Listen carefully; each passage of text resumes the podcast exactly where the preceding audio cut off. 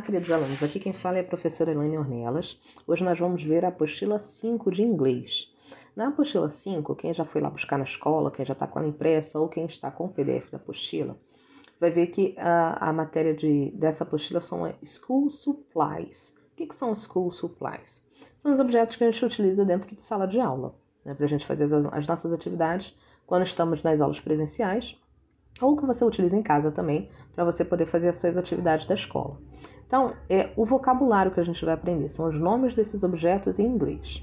A primeira figura que você tem é a figura de um lápis, e o lápis se fala pencil. Vamos lá, ó, pencil. A segunda figura que você tem é de uma tesoura e se fala scissors. Scissors. A outra figura que você tem é de uma régua e se fala ruler. Ruler. A, na parte de baixo você tem a imagem de um estojo. O estojo se fala pencil case.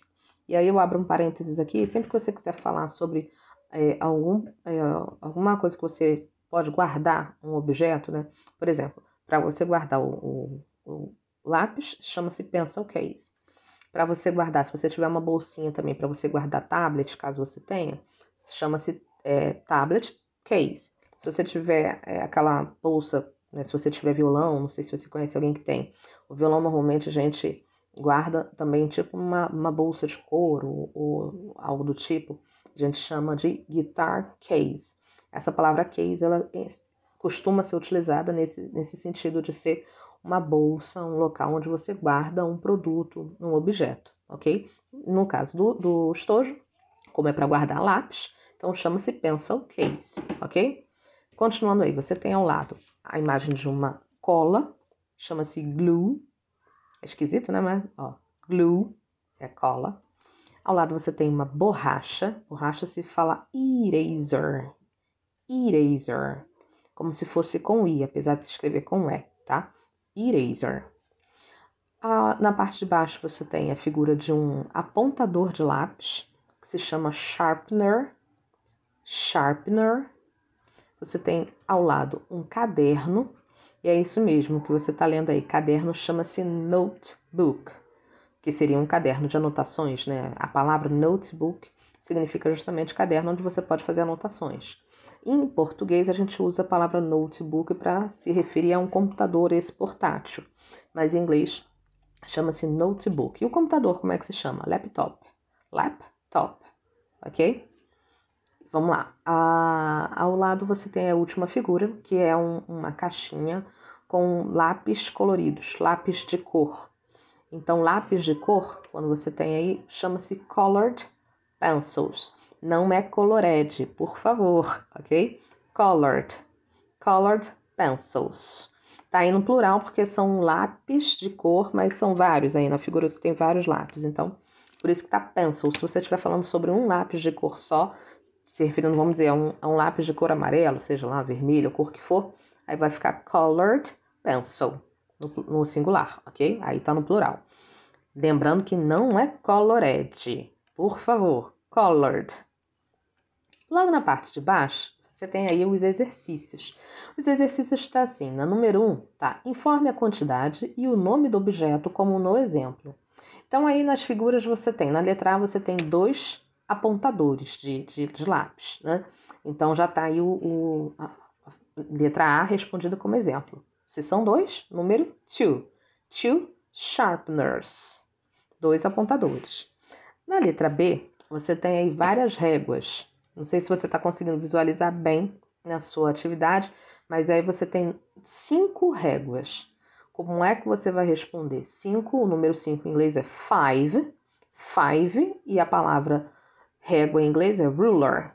Five rulers, com S no final, que é plural.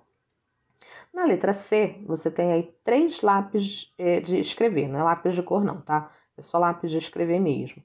Então, se você tem três, a palavra três em inglês, o número três em inglês é three, com H, né? T-H. Three. É que se você escrever sem o H, vai ficar tree. Tree é árvore, tá? São palavras diferentes. Então, cuidado na hora de escrever. Não esquece do H, não, tá? É T-H-R-E-E. Se você escrever só T-R-E-E, aí vai ficar árvore. Então, não esquece o H. three pencils, no plural, com S no final. E na letra D você só tem uma, uma tesoura. Uma tesoura vai ficar one scissor. One scissors.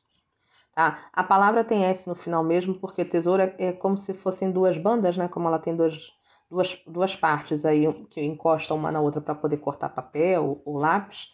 Ela já tem um S no final mesmo, tá? A palavra não existe singular para ela. One scissors, ok? Número 2, tá assim. Agora escreva em português. Não esqueça de colocar as cores também. Então aqui a gente fez o exercício é justamente o contrário. Já está escrito em inglês, você precisa fazer a tradução. Então você tem aí five colored pencils. Five colored pencils são cinco lápis de cor, tá? Não existe lápis no plural, no plural na língua portuguesa, a palavra só existe essa forma. Não escreve lápis não, tá? Então, cinco lápis de cor. Ten, é, ten notebooks. Ten gray notebooks são dez o quê? São 10 computadores cinzas ou são 10 cadernos cinzas, né? na cor cinza? Você tem five white glues. Five white glues. Five é o número 5. White glues é cola o quê? Cola amarela ou cola branca? Five white glues seriam cinco colas brancas. Tem aí 80 blue erasers. 80 blue erasers. Aí você tem algumas borrachas. Qual é a cor da borracha e quantas são? Eleven black pencils. Eleven black pencils. Você tem também lápis aí de novo, como na primeira, na primeira, na primeira parte, lá em cima. Tem lápis, mas é lápis colorido ou é um lápis preto? E quantos lápis são? Twenty rulers. Twenty rulers. Rulers são as, as réguas, né? Quantas réguas são? 20. Que número é esse? Você tem aí na parte de baixo tem three pencil cases. Você tem estojos, mas quantos estojos são? 16 pink, é, pink notebooks. 16 pink notebooks. Você tem aí cadernos cor-de-rosa, cadernos rosa, na cor rosa, como você preferir colocar. Quantos cadernos são? Tá? E a última aí, 18 colored pencils. 18 colored pencils. Então, tem lápis de cor de novo. Quantos lápis de cor são? Então, você precisa colocar não só o número, mas colocar traduzido direitinho como tá. Então, coloca a quantidade, o objeto e a cor. Five colored pencils, lá em cima novamente, são 5 lápis de cor. Ten gray notebooks são 10 cadernos cinzas. E vai colocando sempre na ordem. Número, lembrando que em inglês está invertido, né? O adjetivo, quando você quer adjetivar, quando você quer colocar uma qualidade, uma característica, você coloca na frente do substantivo. Então, por isso que a cor aí sempre vem antes, né? Falando sobre a cor, sempre vem antes da palavra, mas em português você vai desinverter, porque a gente não fala cinco cinzas cadernos, né? A gente fala cinco cadernos cinzas. Então não coloca na ordem que está em inglês, não, coloca na ordem que nós falamos, tá? Número, objeto, cor, quantidade no caso, né?